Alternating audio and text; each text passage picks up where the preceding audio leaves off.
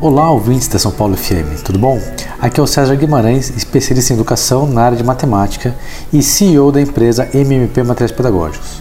Hoje eu vou falar aqui um pouco sobre o aprendizado da forma concreta, tá? E eu quero primeiro falar sobre o efeito da pandemia, né? O que, que aconteceu nessa pandemia, porque além de ser da área de educação e também sou pai, eu vi o que aconteceu com a minha filha e sei que não foi só com a minha filha, não. Tem um prejuízo muito grande no aprendizado. Esse, esse levar para online, levar para o computador uma criança nas séries iniciais, nossa, que difícil que foi. Até nas séries finais, a gente via o sofrimento que os professores tiveram e eu via que o professor estava se matando de, de fazer alguma coisa legal, mas foi desastroso. Um retrocesso de 11 anos na evolução da educação realmente foi algo que piorou muito para gente.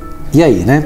O que, que, a gente faz diante desse cenário? O que, que a gente faz diante de uma dificuldade tão grande que apareceu para todo mundo, não foi só para minha filha, como eu falei, acredito que para muitos aqui. E aí o que eu falo que é mesmo que a gente faz com a nossa empresa, né? A gente não deixa o nosso dia a dia, os nossos negócios, enfim, o que cada um faz aqui, a gente vai ter que reagir.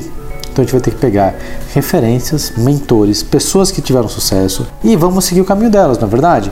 Vamos seguir o que, que essas grandes referências falam para nossa vida. A gente vai procurar então quem que já fugiu do prejuízo, né? Quem que já saiu dessa parte para a gente poder seguir o mesmo caminho. O maior mentor que eu tenho para falar sobre a área de educação, né? Principalmente na área de matemática, é a tal da Maria Montessori. Ela foi a criadora do método montessoriano e esse método um método que foi revolucionário, mudou totalmente a forma de aprendizado, né? Você sempre tinha um material concreto que ele era autocorrigível. Enquanto a criança brincava, ele já olhava e o próprio material já falava se estava certo ou não próprio aluno, na hora que ele está manipulando, ele já vai ter uma segurança de estar tá certo ou não. Então, se ele viu que deu tudo certo, ele já vai ter uma autoestima, né? Daquilo olhar para ele e falar assim: eu sei que está certo. Não fica mais aquela dependência emocional de falar: olha, o que, que você acha? Tá certo assim? É desse jeito aqui? Não, ele já vai colocar lá e o próprio material vai mostrar para ele. E uma referência que a gente tem também desse desenvolvimento todo é Singapura. É um sistema de ensino que é fantástico. É o melhor do mundo na área de matemática. E o que, que eles usam? Exatamente esse método montessoriano com material concreto.